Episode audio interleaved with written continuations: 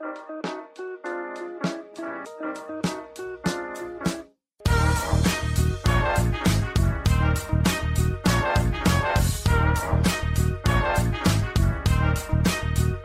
und herzlich willkommen, wir sind die Fotologen. Mein Name ist Thomas Jones und in Rating grüße ich den Falk Frasser. Hallo, Falk. Good morning, Mr. Jones. Falk, wir sind beide angeschossen ähm, und ohne Kaffee würden wir flacher als flach rumliegen.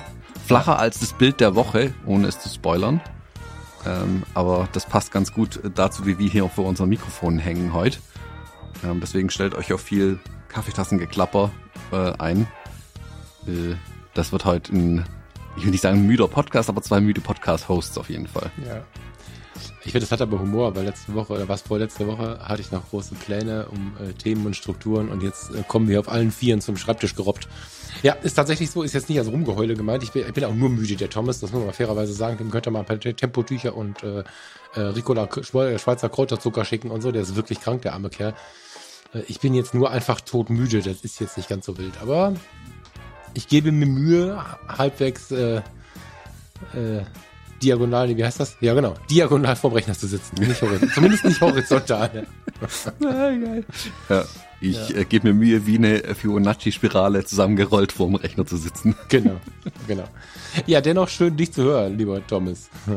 Ja, ebenso, ebenso. Ähm, wir haben äh, ja aber auch lustige Themen mitgebracht für heute, dass wir nicht nur über unsere Müdigkeit sprechen müssen tatsächlich. Ähm, wir haben ein Übrigbleibsel aus der letzten Woche, das hat da irgendwie nicht mehr reingepasst. Letzte, mhm. letzte Woche war es auch relativ lang wieder, wenn ich es noch richtig weiß. Mhm.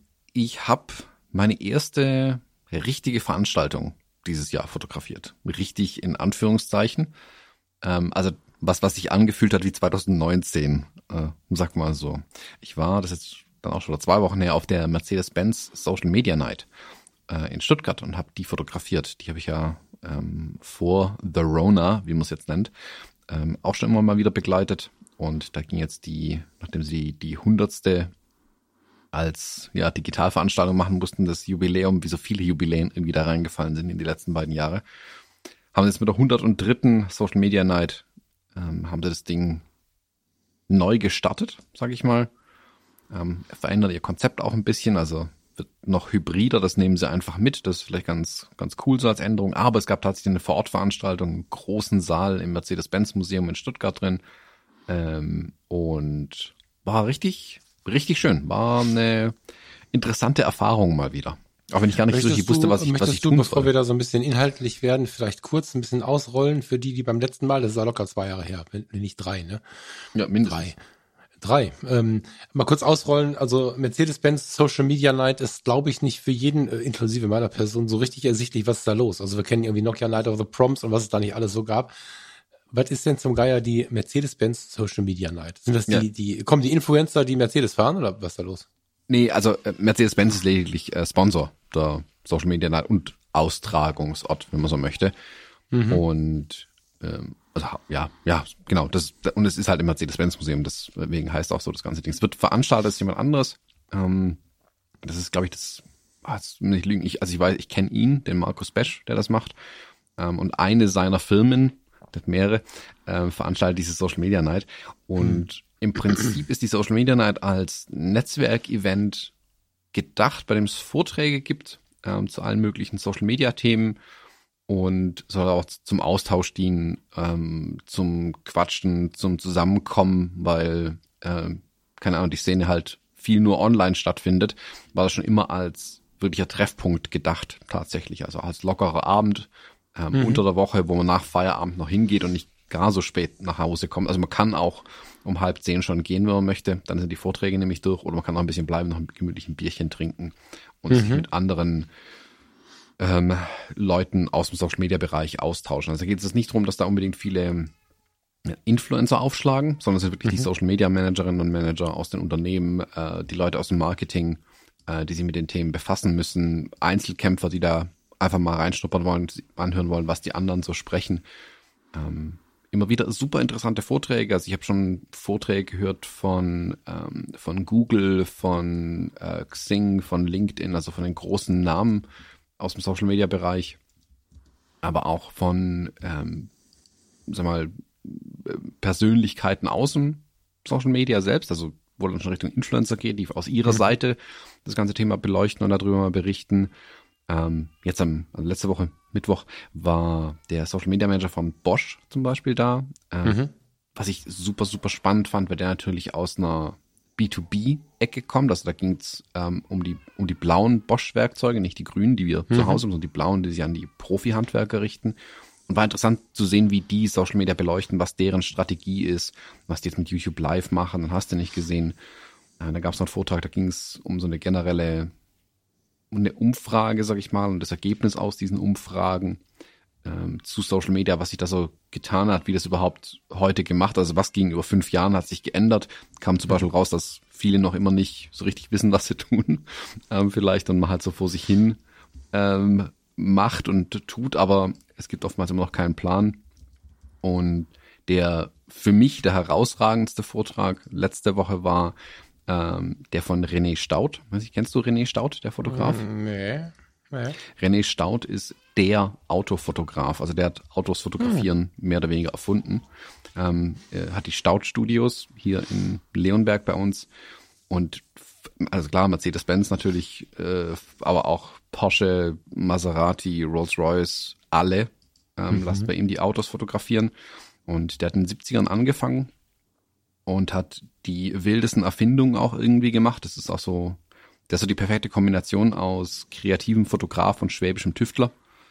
Ähm, und der hat einen Vortrag gehalten und so sein Lebenswerk ein bisschen beleuchtet. Also der ist mhm. eigentlich aus dem operativen Geschäft vermutlich raus, aber eigentlich auch nicht, weil du kannst dir das vorstellen, wie es ist, wenn du in den 70ern deine Firma gegründet hast. Der hat mittlerweile 130 Mitarbeiter oder so. Ähm, da kannst du nicht einfach loslassen, aber er macht jetzt, schreibt halt Bücher, macht Vorträge und hast du nicht gesehen.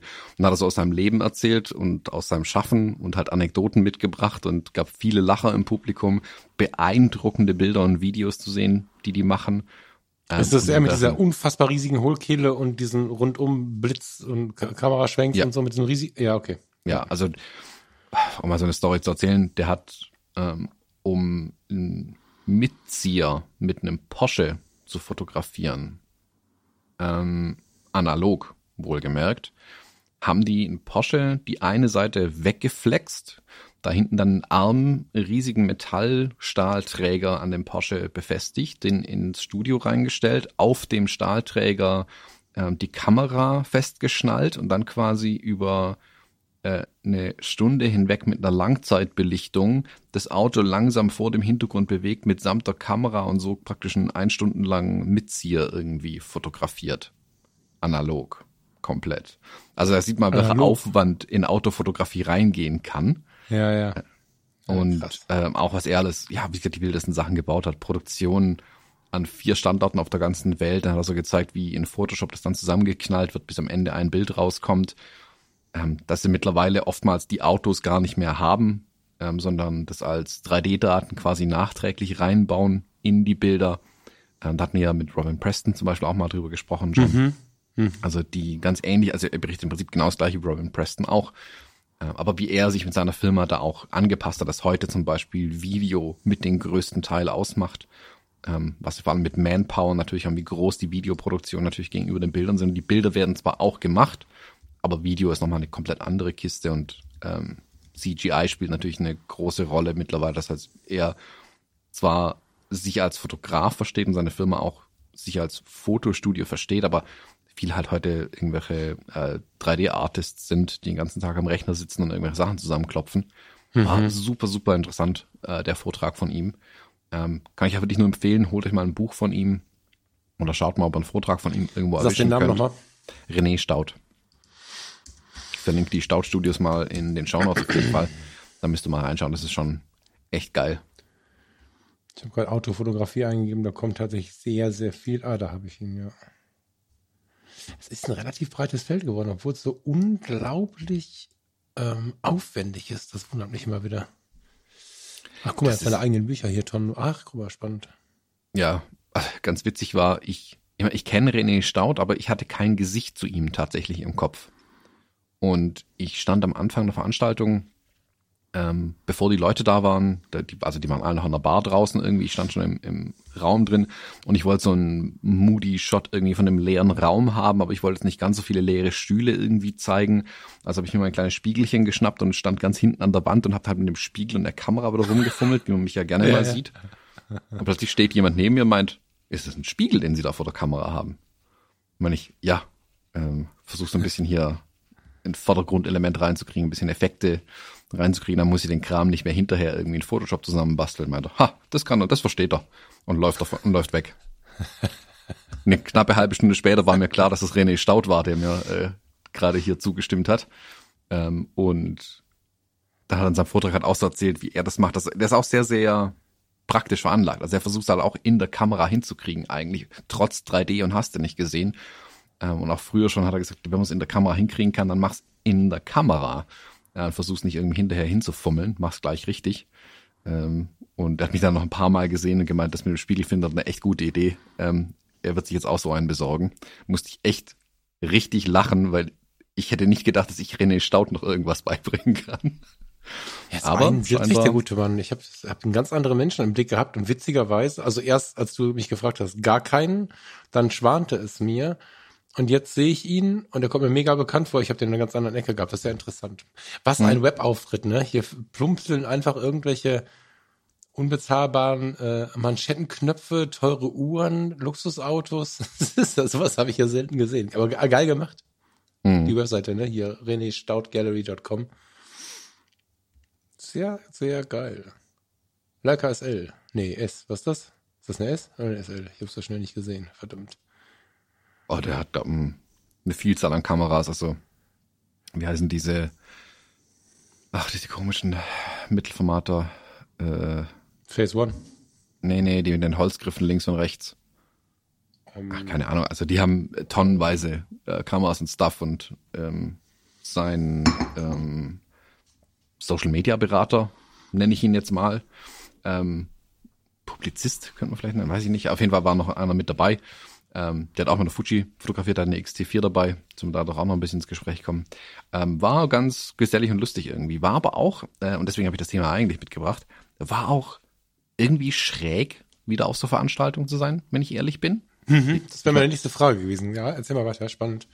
Naja, auf der einen Seite, weißt, ähm, ist es wie Radfahren ein bisschen. Du verlernst es ja nicht unbedingt, ähm, wie man eine Veranstaltung fotografiert. Aber dann im Raum zu stehen, der so voll ist ähm, und nicht dieses Bild hat, was wir die letzten zwei Jahre hatten. Also die letzten zwei Jahre war immer ähm, Abstand sehr deutlich markiert. Also es war oftmals bestuhlt, aber dann Stühle ähm, mit so Sperrzeichen drüber oder so und dann alle mit Maske da gesessen. Und du hast es immer so sehr, sehr prominent, prominent gesehen, in, dass halt gerade Pandemie ist und überhaupt, und dass die Veranstaltung hier irgendwie eine komplette Notlösung ist und mit Blaulicht läuft die ganze Zeit. Und hm. ähm, jetzt sind ja letzte Woche die ganzen ähm, Regularien, sag ich mal, im Prinzip gefallen. Ähm, und es hatte noch so ein Echo äh, der letzten zwei Jahre. Also die Stühle waren nicht komplett in Reihe bestuhlt, sondern immer in so Dreier-, Vierer-Blöckchen, so ein bisschen. Also ein bisschen schon mit Abstand. Da hätten noch wesentlich mehr Stühle reingepasst. Ähm, ich glaube aber auch, dass sie tatsächlich für die Zahl der gemeldeten Gäste bestuhlt haben, plus zehn Stück extra oder so. Ähm, mhm. Und da es eine Hybridveranstaltung war, sind bei weitem nicht so viele da gewesen, wie es schon waren. Also der, der im Sommer ist, glaube ich, auch der Open-Air-Event ähm, mhm. vor dem Museum. Da ist es brechend voll, da sind hunderte von Menschen da. Äh, das war es jetzt nicht.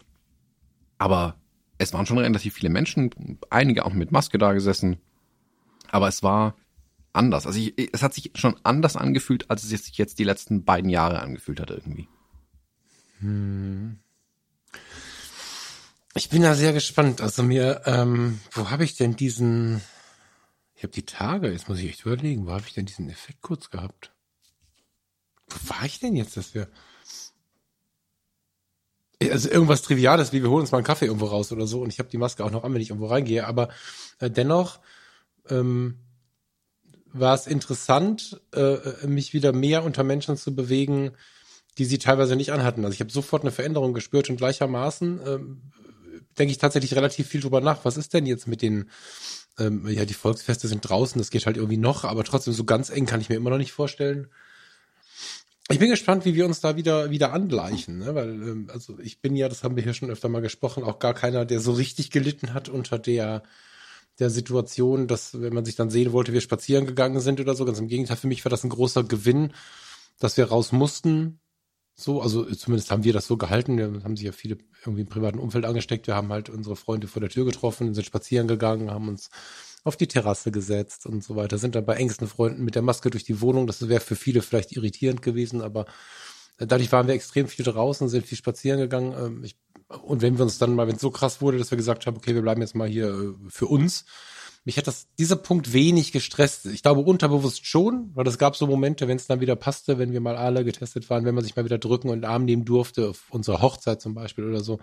Da habe ich schon gemerkt, dass ich den einen oder die andere da doch mal ein bisschen länger festgehalten habe oder so. Aber mich hat es nicht so sehr ähm, aktiv gestört, unterbewusst bestimmt. Und wie kommen wir zurück? Das äh, wird eine spannende Kiste werden. Ähm, ich kann mir nicht vorstellen, in einer, im Moment heute, Stand heute, ne? Stand, äh, was haben wir heute für ein Datum? 15. April 2022, ähm, auf der Frankfurter Buchmesse zu stehen und da ist voll. Oder im Oktober auf der Fotopia zu stehen, da ist voll ohne Maske. Das kann ich mir halt nicht vorstellen. Da bin ich gespannt, wie das so wird. Oder ob es genauso nur in die andere Richtung einfach jetzt so ist, dass wir uns einfach wieder zurückgewöhnen und irgendwann ist wieder gut. Kann auch sein, dass ich da einfach zu groß und zu viel drüber nachdenke, aber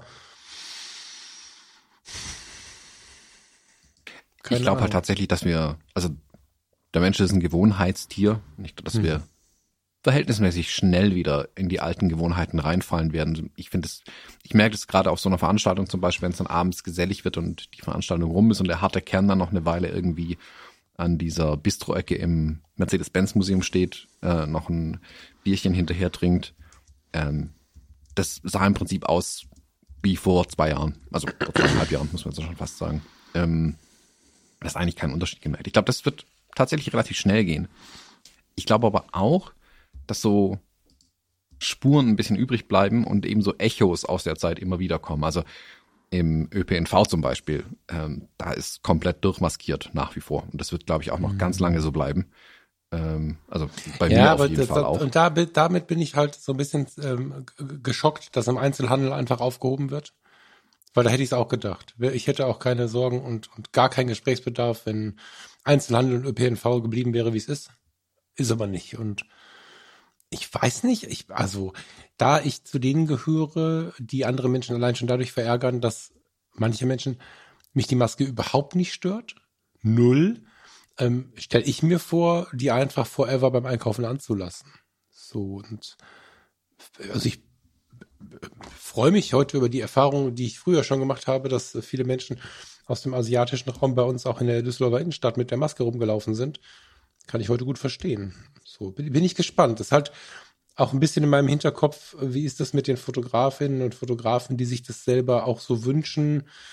Können die das durchsetzen, wünschen das manche Veranstalter vielleicht nicht und so. Das wird nochmal eine ganz interessante Geschichte, meine ich, weil wir müssen uns jetzt wieder eingrooven, jetzt auf diesen Übergang, danach wieder auf hoffentlich irgendwann auf die Normalität. Ob wir die in diesem Herbst und Winter bekommen, wissen wir ja noch gar nicht. Ähm, bin ich gespannt, ja. Hm. Es ist irgendwie eine Mischung, wenn ich dann so einen Moment kurz erlebe zwischen, ach wie schön und muss das sein? weißt du, so, das ist, hm. mal schauen. Ja, ich glaube, also es wird in eine gewisse neue, neue Normalität, glaube ich, übergehen, das Ganze. Hm. Ähm, und wie gesagt, du, du wirst Masken in den, im ÖPNV sehen. Ich glaube, dass bei Veranstaltungen wirst auch hin und wieder antreffen, wenn es eng zugeht. Wie gesagt, ich, ich blicke gespannt ähm, jetzt aufs Stuttgarter Frühlingsfest zum Beispiel. Ähm, wir hatten jetzt hier in Kirchheim gab es diesen Märzenmarkt, also bei uns im März so das erste Fest hier, aber da waren halt nur Fahrgeschäfte und Kram, ein paar Buden. Es gab keine ähm, Bierzelte im klassischen mhm. Sinne bei uns. Sprich, das mhm. war alles draußen tatsächlich. Mhm. Ähm, es ging zwar eng zu, aber okay, so Haken dran. Stuttgarter Frühlingsfest ist natürlich Bierzelt, ähm, Schulter an Schulter an Schulter an Schulter. Äh, da bin ich schon gespannt, wie das dann wird tatsächlich. Also, weil da geht's ja wirklich wieder eng zu. Ähm, da bin ich gespannt, was daraus wird dann. Also jetzt vor allem jetzt noch im Frühjahr, sondern jetzt die, die Zahlen geht ja grad, gehen ja gerade massiv runter, aber ähm, das kann auch wieder andersrum gehen, keine Ahnung. Hm. Ähm, bin auch gespannt, was dann im Herbst wird, wenn es Richtung Oktoberfest und so weiter geht, wie die dann wieder aussehen. Also wenn du mit Veranstaltern sprichst im Moment, sind viele so mit, mm, mit Vorsicht dran, weil es natürlich auch alles, die letzten beiden Jahre hatten sich jeder mal mit irgendwas die Finger verbrannt, ein Stück weit, also in der Planung, in der, äh, in der Konzeption oder mit der Erwartung, was zum Beispiel auch Besucher angeht. Also ein paar von meinen Kunden, die so Messen oder Veranstaltungen machen, die haben ein total interessantes Bild im Moment, dass Veranstaltung A läuft, den rennen die, die Aussteller die Bude ein ähm, mhm. und sie verkaufen Tickets ohne Ende. Äh, Veranstaltung 2 kommen keine Aussteller. So, also kannst die ganze Veranstaltung absagen, du gar keine Aussteller bekommst. Ist, weil viele sagen, nö, ist uns zu riskant, machen wir nicht, wir wissen nicht, was ist, nach fällt's wieder aus. Ähm, ist ich, ich glaube, das, das wird noch eine Weile ordentlich wackeln. Also die, diese Nachwehen, diese Echos werden noch ein bisschen da bleiben dieses Jahr, glaube ich, auf jeden Fall. Und da bin ich mal gespannt, wie es dann nächstes Jahr aussieht, ob es dann noch ein Stück in Anführungszeichen normaler wird oder wo wir dann hingehen. Naja, was ja bei dieser ganzen Normalitätsdiskussion vergessen ist, dass sich vor Corona die Veranstaltungskiste ja schon schwer gewandelt hat und auf dem besten Weg war, eine ganz andere ähm, in eine ganz andere Richtung zu gehen. Ne? Das ist was, äh, das finde ich jetzt ähm, beachtenswert oder so. Das Wort passt, glaube ich, ganz gut. Ja, be beachtenswert, weil wir ja vorher schon die Situation hatten, ähm, sowohl auf der, auf der Fotokina, kurz bevor sie dann abgesagt wurde, wie auch, ich kann es vom Caravan-Salon sagen, dass auf Weltmessen, auf den relevanten Messen für, für die Branche A oder B, wirklich relevante wenn nicht sogar Marktführer gesagt haben, wir gehen nicht mehr auf die große Messe. Und ihr komplettes Modell ein bisschen geswitcht haben. Und auch bei den Kameraherstellern können wir beobachten, dass sie immer mehr und mehr an einzelne Personen herangehen, an einzelne Händler herangehen, dass sie weg von den Großen gehen, sich selber was aufbauen. Ähm, das äh, ist sowieso die Frage, unabhängig von Corona, war sie vor Corona schon und Corona hat es wahrscheinlich noch ein bisschen, ähm, hat eine Dynamik da reingebracht äh, wie sich das weiterentwickelt. Wie viel Messe braucht der Mensch noch? Gibt es, äh, gibt es wieder die große Messe, die große Veranstaltung, wo sie sich alle treffen? Ich bin sehr gespannt, wo da die Reise hingeht. Also ich möchte nicht äh, jetzt gerade äh, mich darauf verlassen müssen, dass die Normalität in den Messen oder in den Großveranstaltungen wiederkommt, weil ob sie wieder, weiß ich nicht. Also ich kann es nicht so richtig beurteilen. Weiß nicht, wie es dir damit geht, aber ich bin unsicher. Und das, also gar nicht jetzt grumpy oder, oder verängstigt oder so oder böse oder was auch immer gemeint, aber bin mir nicht so sicher, ob wir das äh, so wiederbekommen, was wir da gemacht haben, oder ob es einfach eine komplett andere Welt wird. Ich glaube schon, dass sich viele Sachen ändern werden. Also ich glaube, dass diese Hybridangebote mehr und mehr werden tatsächlich, was dann sich auf die Flächen auswirken wird. Also wenn du halt nicht mehr 1000 Euro, äh, 1000 Leute über den Stand drücken musst pro Tag, ähm, kannst du einen kleineren Stand machen, logischerweise, was für die Aussteller zum Teil vielleicht attraktiver wird, weil sie die Stände nicht mehr so groß dimensionieren müssen tatsächlich, sondern ihre Sachen auf einem kleineren Stand präsentieren können, was vielleicht die Kosten auch ein bisschen eingrenzt, ein Stück weit. Mm, aber es ist für mich im Moment noch sehr, also das ist natürlich dann anekdotische Evidenz, was ich jetzt erlebe und was ich mit meinen Kunden spreche, dass zum Beispiel ein Messekonzept, was ähm, vor Corona das best gebuchte Messekonzept war, dieses hm. Jahr ausfällt aus Mangel an Ausstellern. Und vor, also vor Corona haben denen die Aussteller die Bude eingerannt mit den Themen, weil sie unbedingt auf mhm. diese Messe haben wollten. Also, und die hat auch wunderbar funktioniert. Die war finanziell absolut, also mehr als tragfähig, die war gewinnbringend für alle. Und mhm. jetzt funktioniert es auf einmal nicht mehr. Oder wenn wir jetzt wollen, die Aussteller durch die Bank weg, das Ganze nicht mehr. Und wie gesagt, ich glaube, dass diese, diese Auswirkungen und diese, diese Nachwehen, Echos, dass die noch sehr lange bleiben werden und auch die da noch keine finalen, finalen Konzepte stehen. Also es ist jetzt nicht so, dass, dass du sagen kannst, so war Messe vorher, gut, das kannst du vielleicht sagen, so war Messe vor Corona und so wird es danach sein. Oder Veranstaltung danach, da wird sich noch, das wird sich noch zeigen, wie es dann tatsächlich wird, habe ich so das Gefühl, weißt? Also das, ähm, geht's mhm. mehr Richtung Hybrid oder sind die Leute so versessen drauf, wieder irgendwo hinzugehen, dass sie doch vor Ort sein wollen? Da muss man, glaube ich, noch ein bisschen abwarten und tatsächlich so ein bisschen ablesen, ähm, wie sich dieses und nächstes Jahr ganz sicher äh, dann alles entwickeln wird. Naja, aus dem Grund habe ich ja gesagt, ich bin mir nicht sicher. Habe ja nicht gesagt, dass ich da eine feste Meinung zu habe, sondern ich bin mir, ich, ich wäre mir, ich möchte nicht in der Situation sein, mich darauf verlassen zu müssen. So. Ja, also genau, da bin ich voll bei dir. Also für mich gäbe es im Moment auch nichts Schlimmeres als große Veranstaltungen zu planen tatsächlich. Das stelle ich mir den Horror vor, weil du ja immer noch dieses Damoklesschwert über dir hängen hast, ähm, was, wenn dann halt irgendwie wieder was ist. Ich meine, klar, mittlerweile sind wir es alle gewohnt, dass ständig alles abgesagt wird, aber das macht ja auch keinen Spaß. Also ja, das wobei das jetzt ist eine, Spaß. ist eine sensible Situation. Ne? Also es ist schon so, dass ich, also klar, ähm, jetzt müssen wir wieder aufpassen, dass wir hier nicht zum Hobby-Mediziner werden, aber bislang war es so bei Pandemien, dass die äh, auftretenden Varianten sukzessive ähm, für den Wirt harmloser wurden, weil der Virus dann besser überleben kann und so weiter und so fort. Überwiegend und meistens. Und überwiegend und meistens sind Sachen, auf die wir uns nicht verlassen wollen, wenn wir Bungee springen oder so.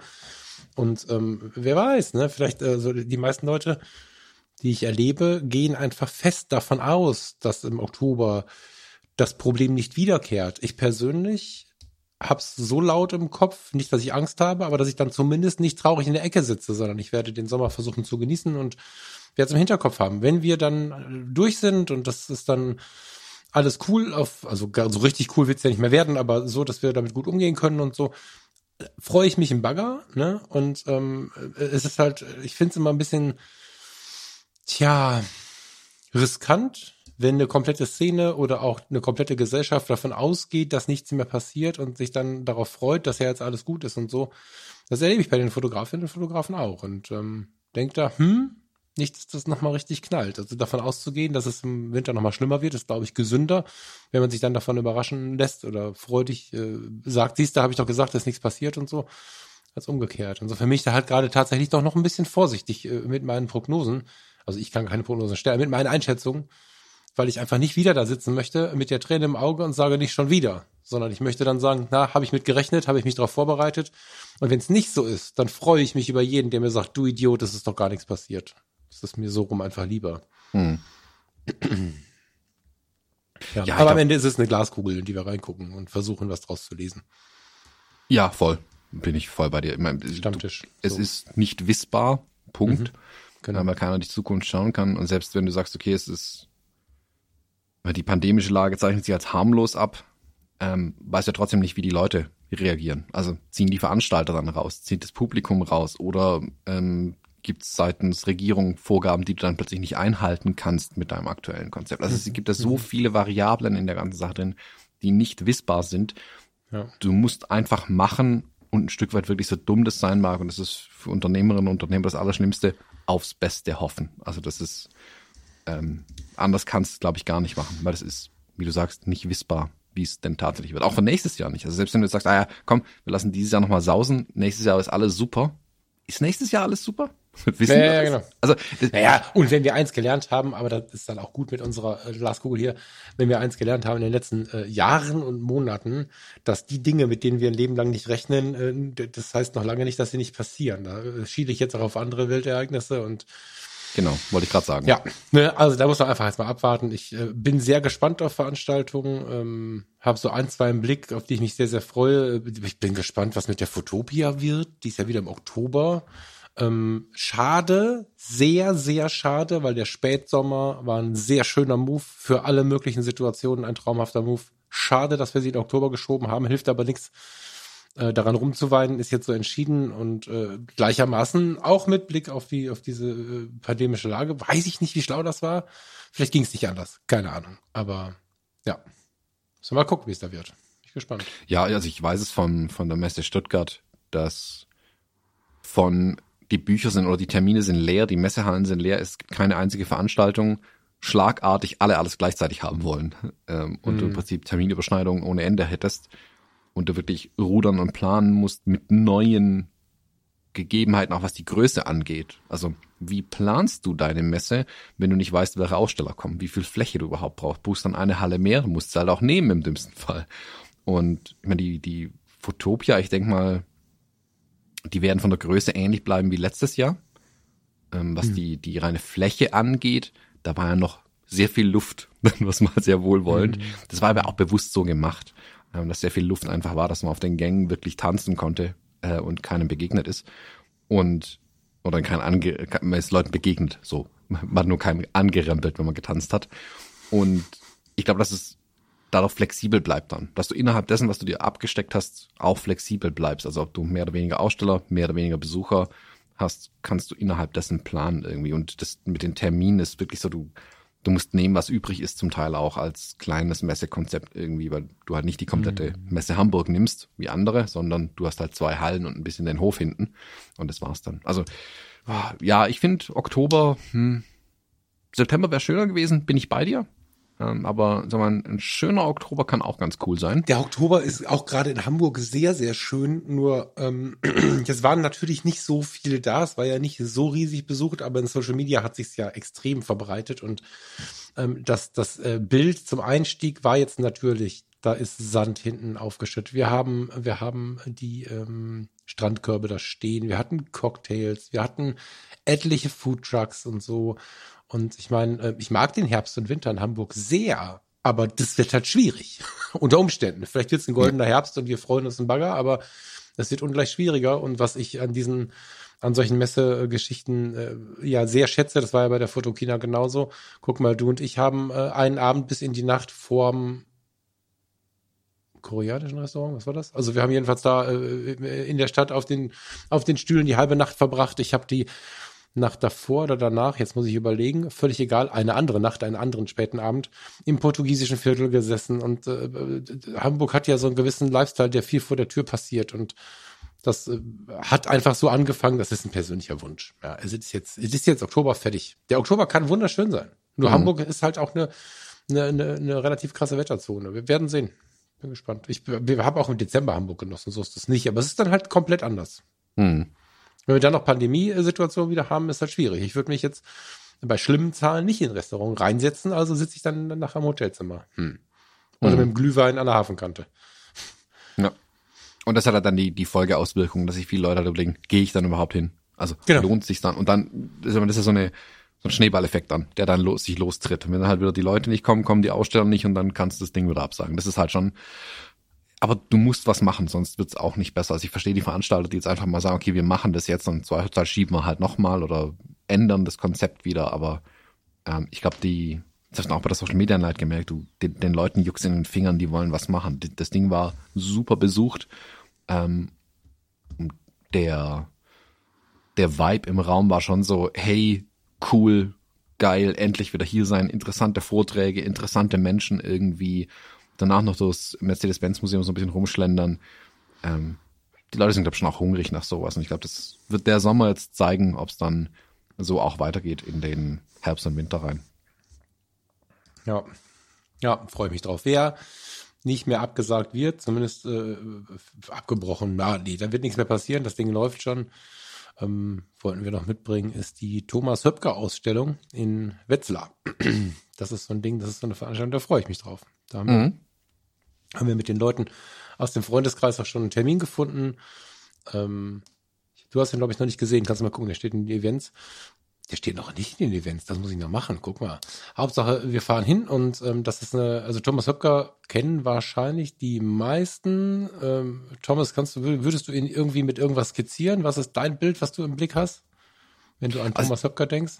Äh, sein berühmtestes Bild, und das, habt ihr das nicht auch mal hier besprochen sogar? Bestimmt, ich meine das, was dir als erstes einfällt. Aber nimm auch gerne das berühmteste einfach. Ja, also ähm, sein berühmtestes Bild, was die meisten kennen, aber es vielleicht nicht ihm zuordnen können, ist das Bild, das er am 11. September äh, in Williamsburg gemacht hat mit Blick auf die Manhattan Skyline, wo diese Radfahrer am Ufer stehen oder ein paar Leute sitzen da und stehen irgendwie rum und sind relativ gut gelaunt an einem schönen Septembertag und im Hintergrund ähm, äh, fackelt das World Trade Center gerade ab. Das ist so ein dieses iconic Picture, glaube ich, das man von ihm ja. kennt. Ähm, Thomas Höpker ist ein Magnum-Fotograf, also der hat ähm, nicht nur einen Schnappschuss gemacht in seinem Leben und stellt den jetzt aus, der hat eine ziemlich, äh, einen ziemlich äh, dicken Katalog an Bildern, ähm, den man sich angucken kann. Der hat ewig für den Stern und für Geo fotografiert. Also ähm, ist bestimmt eine super, super spannende Ausstellung und seine Bilder da mal äh, in groß zu sehen und in Ruhe davor zu verweilen. Ähm, bestimmt geil. Ja. ich musste, ich musste ein bisschen lesen, weil das Bild haben wir natürlich alle immer im Sinn, aber ich musste trotzdem ein bisschen schauen, was hat er so gemacht und ähm, ich habe gerade gesehen, er ist, jetzt muss ich mal gucken, ich glaube 2020, jetzt habe ich wieder verscrollt, hat er nochmal eine Reise durch die USA wiederholt, die er ähm, in den 60er Jahren schon mal gemacht hat. Er ist geboren 1936, das heißt, er war, als er die Reise gemacht hat, irgendwie Mitte 80 ähm, das sind natürlich auch so Dinger, der hat, der hat richtig ikonische alte Bildbände da stehen aus der aus der Zeit, als die Fotografie noch so viel mehr mit Entdecken und so zu tun hatte und äh, ist immer noch umtriebig und das finde ich total spannend. Ja, also das ist, ähm, da, da freue ich mich sehr drauf, dass wir, dass wir da hinfahren. Ich war auch noch nie in Wetzlar im, im Leitzpark. Mal schauen, was das ähm, ja für eine Sache wird. Also das ist eine Veranstaltung, da habe ich wirklich eine diebische Vorfreude. Ja. Mhm. Ja, wird ziemlich spannend. Ähm, weißt du gerade auswendig, von wann bis wann die Ausstellung läuft? Äh, auswendig nicht, aber ich habe es hier stehen. 1. April war Eröffnung bis 17. Juli 2022. Mhm. Äh, Eintritt 11 Euro. Ist was, was manchmal den Leuten nicht klar ist, weil du ja, glaube ich, ganz normal in Witz da rein kannst, ohne was, weiß ich nicht genau, aber das war zumindest meine Vorstellung bisher. Ähm, Eintritt 11 Euro. Ich habe noch nicht so richtig geblickt, ob man sich jetzt einen Slot buchen muss oder nicht. Ich dachte, die letzten Tage Slots gesehen zu haben, jetzt nicht mehr. Vielleicht ist es auch jetzt im Zuge der äh, Veränderungen in der pandemischen Lage ausgelaufen. Keine Ahnung, ich würde Vorsitzender nochmal anrufen oder eine Mail schicken oder so, macht man dem wahrscheinlich weniger Stress. Nochmal ein bisschen tiefer googeln, aber ähm, ich finde jetzt gerade nichts mehr im gebuchten Slot. Wir werden sehen. Ja. Hm. 11 Euro, ermäßigt 8 Euro, Kinder bis 7 Jahre frei. Montag bis Sonntag 10 bis 18 Uhr sind so die die äh, Kernpunkte. Leitzmuseum, Ernst Leitzmuseum heißt das ja in Wetzlar. Geil. Bin ich gespannt. Mal gucken, ob die mich reinlassen mit der Karte. ja, bin ich sehr gespannt. Also da muss ich mal schauen. Das werde ich irgendwie schon auch noch hinkriegen, da hinzugehen, die Ausstellung interessiert mich. Also generell, ich bin sehr hungrig nach, nach Fotoausstellungen. Das merke ich jedes Mal, wenn ich irgendwo ein Bild an der Wand sehe, das eine gewisse Größe erreicht. Ähm, und es reicht, wenn es das McDonalds-Plakat ist. Ich stehe da davor und betrachte das und denke so, hm, unglaublich, dieses Bild. Also ich habe richtig Bock auf Fotoausstellung. Äh, Bücher habe ich jetzt genug gelesen, die letzten zwei Jahre. Jetzt muss ich wieder in, in die Ausstellung rein und mir das anschauen. Das war auf der Fotopia zum Beispiel ja ganz schön, dass da relativ viel Fläche für Fotografie als Ausstellung reserviert ja, war. das war was, wo ich Sorge hatte, dass es nicht mehr so sein könnte und das äh, war schön, das wieder zu treffen, weil er auf der auf der Fotokina tatsächlich, wir vergleichen das immer, ne? das ist eigentlich ein gemeiner Vergleich, aber war ja wirklich relativ viel Ausbildungs äh, Ausbildungs, war relativ viel Ausstellungsfläche und das hat mich sehr gefreut. Zwar nicht in dem, na wobei, ich wollte gerade sagen, nicht in dem Rahmen, wie das zum Beispiel die Leica ähm, Halle gemacht hat, aber das stimmt ja gar nicht. Ne? Wir hatten hintenrum richtig viel Ausstellungsfläche, Lindenberg und so. Nee, das war richtig viel. Ich nehme das zurück. Das hat mich jeweils gefreut. Hm? Ja. ja. war einiges. Also auch, sei es auf den Ständen, es gab ja diese Hidden Galleries, es gab mhm. ähm, auf den Ständen selbst bei Leica zum Beispiel, die hatten ja eine eigene Ausstellung mitgebracht. Es gab mhm. ähm, da, was von Marco Larus, was die Street Photography an den Containern dran war und so weiter. Das war, ich fand es super spannend. Also Fotografie wirklich zelebriert, ganz weit weg von Technik und bla bla, sondern wirklich Fotografie gezeigt. Also freue ich mich drauf und wie gesagt auch hier ähm, in, äh, in Wetzlar die, die Thomas Höpke Ausstellung will ich unbedingt sehen. Ich war ja im Puh, wann war ich denn? In Nürnberg, keine Ahnung, Wochen, Monate schon wieder her äh, und habe mir da ja zum einen im Fuji Store die Ausstellung von Jochen Müller angeschaut und im Leica Store hingen ja auch Bilder äh, und das ist schon, also oh, ich hätte gedacht, dass ich andere Dinge mehr vermisst, aber eine gute Fotoausstellung, da habe ich gerade, da bin ich richtig hungrig danach, das merke ich. Mm. Ja, wo waren die denn? Waren zwischen am NRW vor? Ach, guck mal, ich war bei Peter Lindbergh war die letzte, glaube ich. Oder? Krass. Ja, also Fotoausstellung ist für mich auch tatsächlich so ein Relaxing Point. Äh, sagt man das so? Also es ist so ein Punkt, so ein Moment, so ein Punkt im Kalender, wo ich weiß, da komme ich runter. Das ist ja in den seltensten Fällen eine aufgeregte Geschichte. Ja, das stimmt. Ja, ist auch ein Punkt, der jetzt im Sommer natürlich, also mit dem Blick auf, auf Corona, ist es natürlich so, dass wir das in den Sommermonaten immer erlebt haben. Ähm, der Frühling kommt. Ja, das ist schon echt grün. Ist bei euch irgendwie auch äh, schon alles grün und in der Kirschblüte und so? Oder wie sieht es bei euch aus? Ja, die, äh, letzte Woche Vollgas, es gab so ein bisschen Regen und kalt zwischendurch. Das ist April, zeigt sich von seiner besten Seite. Mhm. Ähm, ich hatte als Bild der Woche, hatte ich heute kurz das Bild in der Hand, was ich dir vor zwei Wochen geschickt habe, ähm, wo ich im Schnee unterwegs war. Das war ja. Tiefsten. Und äh, gestern bin ich den ganzen Tag im T-Shirt rumgerannt. Also äh, mhm. krasser könnten die Unterschiede im Moment wieder mal nicht sein. Ja. Äh, aber jetzt geht's hier sommerlich richtig los. Also äh, von mir mal abgesehen, ich sitze hier mit Schal und Pulli und friere mir einen ab. Und die Heizung ist an. Aber von mir mal abgesehen sind alle, glaube ich, in Frühlingslaune im Moment. Inklusive des Wetters. Immer, wo wir die ganze Zeit von, dem, von, von Wetzlar reden und von, von, hast du die Leica nochmal in der Hand gehabt oder hast du sie wieder zurückgegeben?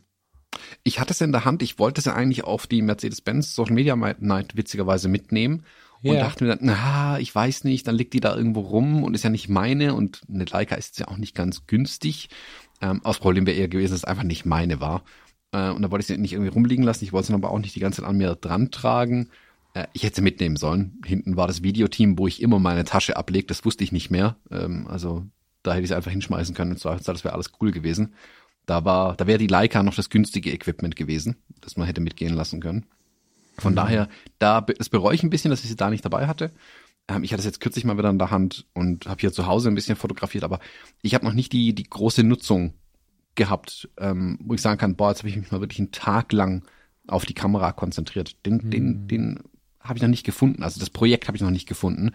Ich fürchte, dass ich mir das schaffen muss, dass es auch nicht von alleine kommt. Mhm. Ähm, da muss ich mich nochmal dahinter setzen. Aber sie ist noch hier, also nach wie vor ähm, steht sie hier. Ich nehme sie immer mal wieder in die Hand, bin begeistert äh, und freue mich über das Ding, aber äh, außer Schnappschüssen mache ich nicht ernst zu nehmen, das damit. Äh, im Moment. Wo, wobei ich das sogar ein bisschen verstehen kann, ne? Also wenn das Geld jetzt nicht mein Problem wäre, kann, kann ich das so ein bisschen verstehen, weil, weil, weil ich ähm, sehr lange brauchen würde, um mit der, um mit der M äh, gleiche Ergebnisse wie mit der, mit der Canon zu machen. Nicht, weil die Canon so eine super tolle Kamera ist, sondern weil ich sie einfach mehr gewohnt bin. Und das ist einfach, du hast es ja auch schon mal angedeutet, wenn man die Leica M nicht gewohnt ist, so ein bisschen neues Laufen lernen ist. Und ich habe immer mal wieder Leute gesehen, die sie so privat mitnehmen, wenn sie was auch immer machen, wenn sie keine Ahnung, aufs Kirschblütenfest gehen, wo ich gerade die Kirschblüte erwähnt habe, und dann da mit einem Glas Wein am Rand sitzen, dann haben sie sie irgendwie dabei, aber mehr so als Spielzeug. Das ist halt nur der krasse Preis, der davon eigentlich abhält. Aber so ein bisschen, finde ich, animiert sie auch dazu. Also das wird jetzt vielleicht Leica M-Fotografen wahnsinnig machen, aber bei mir oder in mir hat es auch manchmal so gewirkt. Also ja, ich bin gespannt. Meld dich mal. Ich, wir haben das vorher jetzt gar nicht abgesprochen. Das fiel mir jetzt gerade auf, dass ich von dir da lange nichts mehr gehört habe. Aber kann ich verstehen. Also es ist einfach nicht, du nimmst halt nicht einfach mal die Leica M anstelle irgendeiner Fuji mit und machst dann damit deinen Auftrag. Das, du hast ja schon ein paar Mal gesagt, dass das nur ein Gerät ist für dich und so. Aber das ist dann doch was anderes, wenn du irgendwas liefern möchtest oder, oder musst und, und dann äh, stehst du da mit der M und bist es nicht gewohnt. Das ist schon eine Aufgabe. Genau, also wenn ich halt liefern muss, da sprichst du es richtig an, wenn ich liefern muss, dann ist die Kamera im Moment ein Hindernis für mich, weil die, ich, also ich hatte ja gestern Abend den Vortrag im, im Leica Store äh, zu Capture One, da haben wir davor so ein bisschen gesprochen, da ging es auch um die M, habe ich gesagt, mein Problem ist nicht, scharfe Bilder mit dem Ding hinzukriegen. Das geht erstaunlich gut. Bin da wirklich davon begeistert, hm. wie gut es mit diesem Rangefinder funktioniert. Mein Problem ist, dass meine Bildkomposition so scheiße ist, weil die, den Fokus zu treffen erfordert im Moment noch zu viel Gehirnleistung von mir, als dass ich dann wirklich eine gute Bildkomposition hinkriege. Und das hält mich davon ab, sie mitzunehmen, wenn ich liefern muss, tatsächlich. Und deswegen muss ich mir jetzt irgendwas suchen, muss irgendwas mal fotografieren, frei, wo es auch egal ist, wenn 90 Prozent davon scheiße ist. Ähm, dass ich einfach, dass ich reinkomme mehr in das Ding und mehr damit fotografiere und dann auch diesen, dieser Knoten dann einfach mal platzt mit der Bildkomposition, dass die, die Scharfstellerei in Gewohnheit übergeht und ich mich wieder auf eine gute Bildkomposition konzentrieren kann. Hm. Ja, Weil ja, genau. eben, also ich habe dadurch witzigerweise gemerkt, dass Bildkomposition eben auch kein Selbstläufer ist. Also ich dachte, ja klar, nimmst die Leica mit, musst halt Schaustellen lernen, dann läuft es. Nee, eben nicht. Also ich brauche mein Gehirn schon, um gute Bilder hinzukriegen. Das geht nicht von ja alleine. Das kann man nicht. Ist ja eine beruhigende Erkenntnis, oder? Ja, ja, genau. Also schöner wäre es gewesen, wenn das ganz von alleine gehen würde. Aber äh, da merkt man, da merke ich, dass um eine gute Bildkomposition hinzukriegen, muss ich mich auf die konzentrieren können. Mhm. Ich habe den, den ersten Vergleich, den ich für mich damit anstellen konnte, ist beim Musikmachen ähm, singen und gleichzeitig ein Instrument spielen. Ich finde, also ich kann dann beides nicht richtig. Ich kann entweder singen oder das Instrument spielen. Da kann ich dann wirklich das richtig gut machen, aber beides gleichzeitig, dann ist beides irgendwie Mist. Und das wertet die Sache nicht auf. Und so geht's mir gerade mit der Leica tatsächlich. Da ist es, da ist Komposition Mist, Schärfe ist okay, aber das ist halt ich, nicht gut einfach. Ähm, und da merke ich einfach, dass die, das ist aber auch die, einfach die Gewohnheit von den Fujifilm-Kameras, die, die, die, da denke ich ja gar nicht drüber nach über die Kamera. Da ist nur Bildkomposition, das, was ich tue. Und ähm, der Rest passiert ganz einfach. Und da will ich mit der Leica mehr hinkommen. Hm. Und das geht nur mit Üben. Das ist mir absolut klar. Aber wie gesagt, schöne Nachricht. Ne? Also auf der einen Seite vertrete ich ja fest die Meinung, dass die Fotografie keine Raketenwissenschaft ist und ich bin kein großer Freund davon, dass wir so tun, als wären wir die ersten Astronauten auf dem Mond, weil wir schöne Bilder machen. So. Auf der anderen Seite ist es natürlich irgendwie auch schön zu sehen, dass es dann doch nicht so einfach ist, wie man sich vorstellt, irgendwas in die Hand nimmt, was man nicht so richtig kennt. Und es ist äh, auch ganz erfrischend, finde ich, diesen, diesen Wind des Anfangs nochmal zu haben. Also das war was, was mich ähm, auch so ein bisschen geerdet hat. Also ist natürlich irgendwie albern, wenn 10.000 Euro Kamera in der Hand jemanden erdet. Das ist irgendwie ein Widerspruch. Aber äh, damit durch die Welt zu laufen und zu sagen, ach krass, jetzt muss ich hier mal wirklich wie in meinen ersten Tagen ähm, mit der mit der mit dem Fokus gucken und wie geht das hier und ach so und ach guck mal jetzt habe ich vorher lauter Fokussiererei den Hintergrund vergessen und so. So fast nochmal zu erleben ist auch irgendwie erfrischend finde ich. Dass du dann ja. wieder den den Baum hast der dann wieder dem Menschen aus dem Kopf wächst oder in deinem wunderschönen braunen Herbstbild äh, das gelbe Schild vom Gas äh, von diesem Gasverteiler nicht gesehen hast oder was auch immer. Äh, also mir hat das auch irgendwie gut getan weil das so ein bisschen den Zauber des Anfangs wieder äh, eingespült hat irgendwie. Ja. Ja absolut. Das tut's wo wir es gerade von Rangefindern haben, sollen wir vielleicht noch ganz kurz über die Pixie sprechen. Die ist irgendwie unabhängig voneinander bei uns beiden auf dem Radar gelandet. Ähm, und wir sind beide der Ansicht, dass wir im Podcast schon mal drüber gesprochen hatten, können uns natürlich mal wieder nicht dran erinnern, wann. Ähm, das war die erste jemand, Version, 2018 wahrscheinlich, nehme ich an. Genau, also wirklich ein paar Jahre her. Mm, die Pixie ist aus französischer Manufaktur eine digitale Rangefinder-Kamera, die zu Leica-Objektiven oder zum Leica-Mount kompatibel ist. Also ich kann die Objektive da an die Kamera ranschrauben, die aber vor allem für eine Rangefinder-Kamera in dem Stil, die so mechanisch funktioniert mit manuellem Fokus und überhaupt, sehr moderne Wege geht. Und deswegen fand ich die Kamera, glaube ich, schon immer spannend. Hm. Du hast gerade eben die erste Version erwähnt, die damals irgendwie ziemlich verrissen worden ist, wegen schlechter Sensor und hast du nicht gesehen und war halt der erste Wurf. Ich, ich weiß auch nicht, ich finde es irgendwie ermüdend, dass alle, alle schlecht reden, wenn jemand was zum ersten Mal macht. Die mhm. machen es zum ersten Mal, lass denen doch die Chance mal anzufangen. Mhm. Gib Lieder, also äh, statt einem Verriss könnte konstruktive Kritik helfen. Mhm. Und jetzt gibt's wohl mittlerweile ein Update von dieser Pixie. Ich habe ein paar Videos dazu gesehen, äh, Reviews und ähm, mhm. finde die Website ganz schnöfte, muss ich sagen. Mhm die macht Lust auf mehr.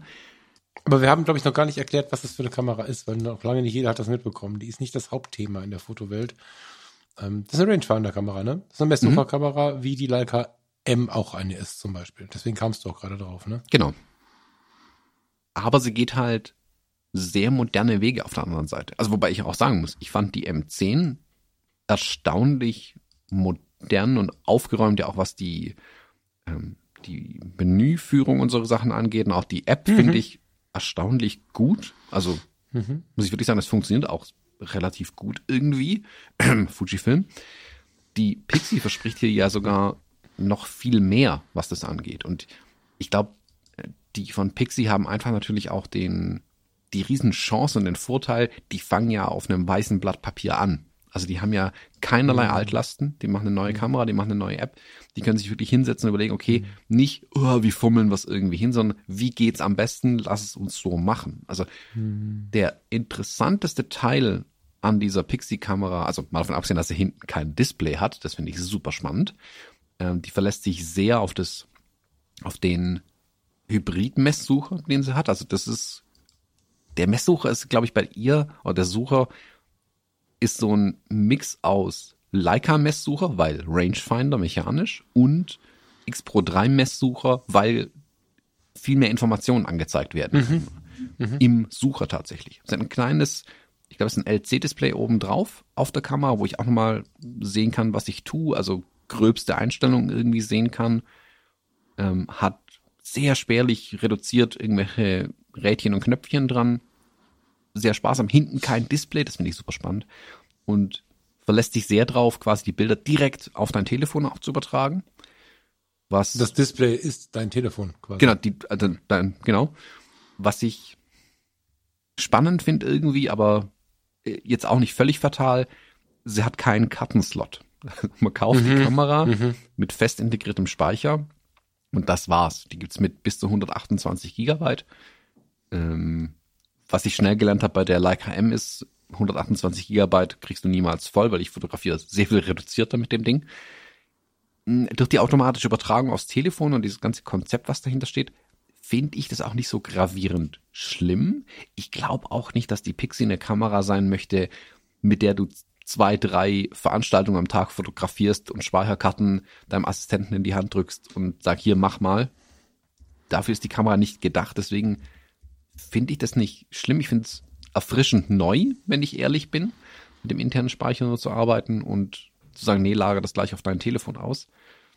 Spannend. Ich finde es wirklich eine spannende Kamera, ist preislich jetzt auch nicht ähm, auf der günstigen Seite. Also die fängt bei, glaube ich, bei 2400, ne, 2500 Euro an mit 8 Gigabyte Speicher.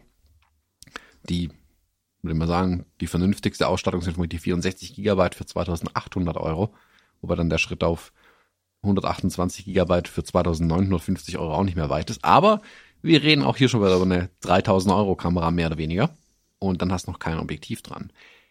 Spannendes neues Konzept begrüße ich sehr, dass es die Kamera gibt.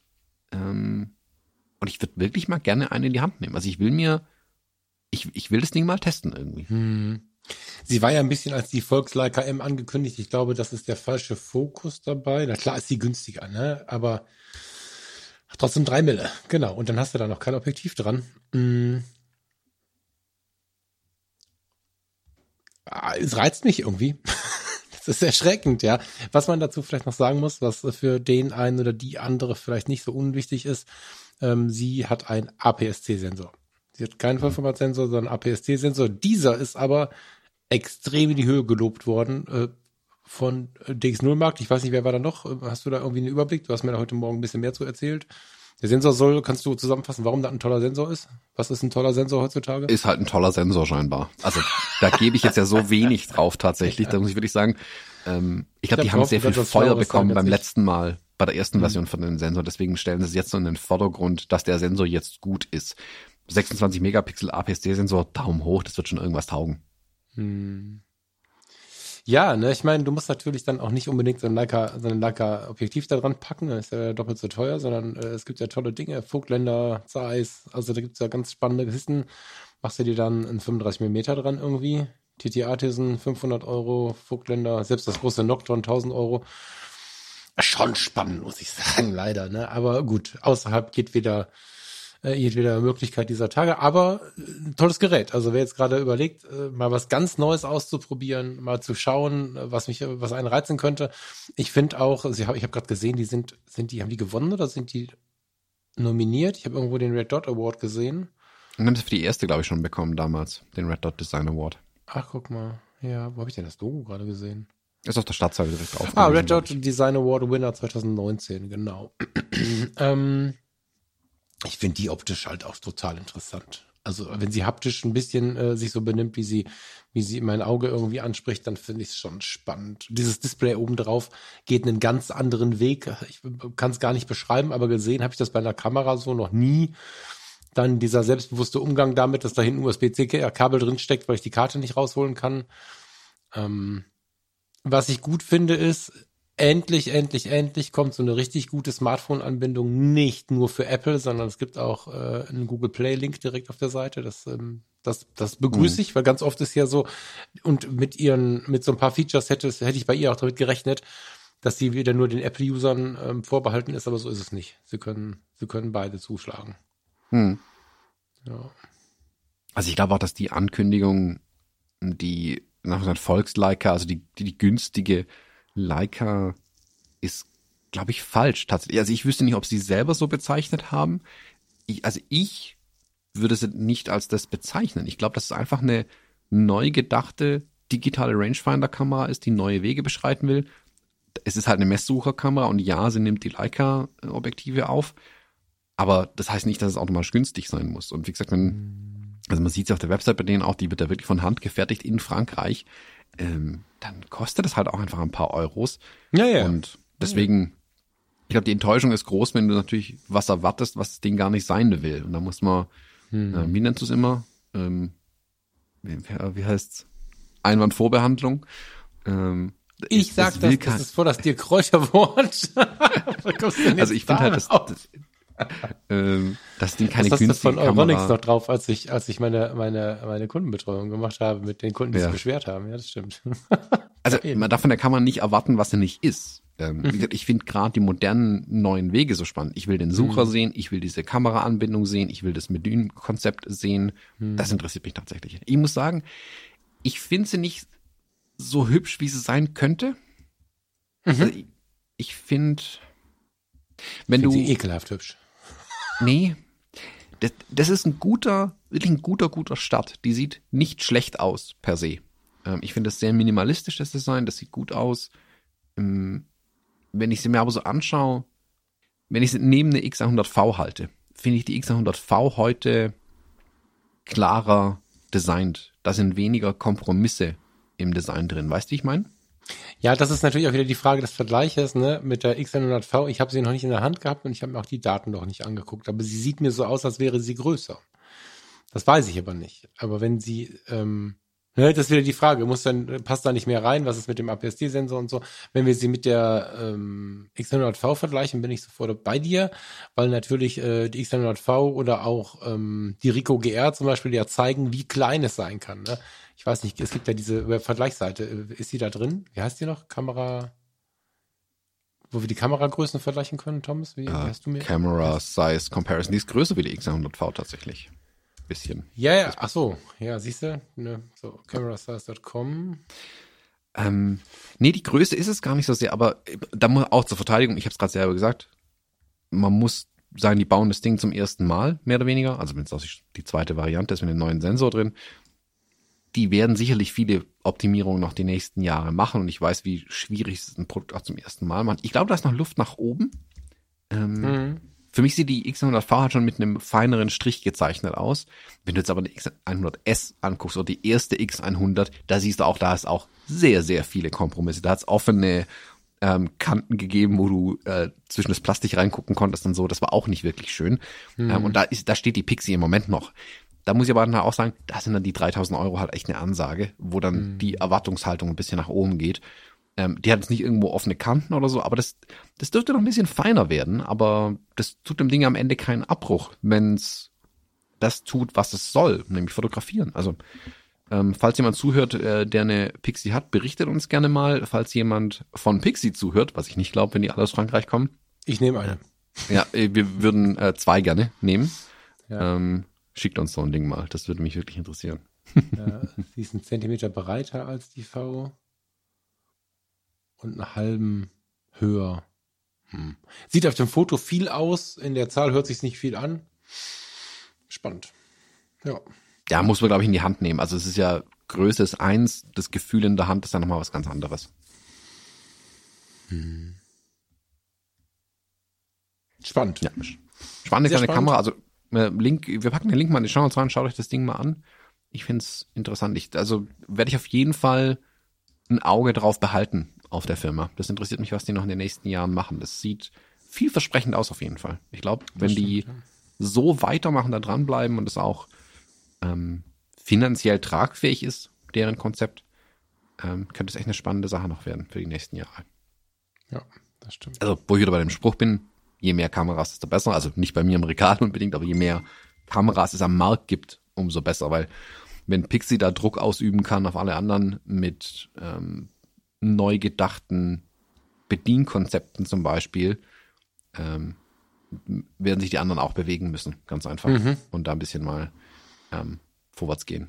Oder sowas, also wie- hinten die, die, die Art der Tasten und Räder, die da dran sind, ist ja ganz anders. Das ist echt spannend. Also guckt euch das Ding mal an. Ich finde es eine, eine spannende kleine Kiste. Äh, und ich hoffe, dass ich mal eine in die Finger krieg. Ja, gehe ich mit. Ähm, ich habe nichts mehr, Thomas. Dann müssen wir zum Bild der Woche.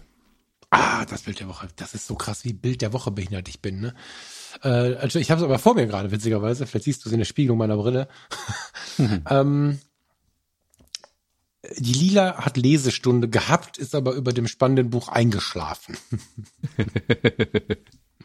Genau. Äh, ich habe Lila ein bisschen was aus dem Guck mal tief in den Wald Buch äh, und aus der Raupe Nimmersatt vorgelesen. Und dann ist er dabei auf dem Buch eingeschlafen. Nee, äh, die ersten sonnigen Tage schlagen jetzt ja zu und die Lila leckt ja ganz gerne mal in der Sonne rum. Und unser Kleiner hinterlässt im Moment ein Schlachtfeld an Büchern, ähm, weil er den ganzen Tag von mir Bücher vorgelesen haben will. Und dann schauen wir zusammen Bücher an. Ich erzähle ihm, was da drin alles so passiert.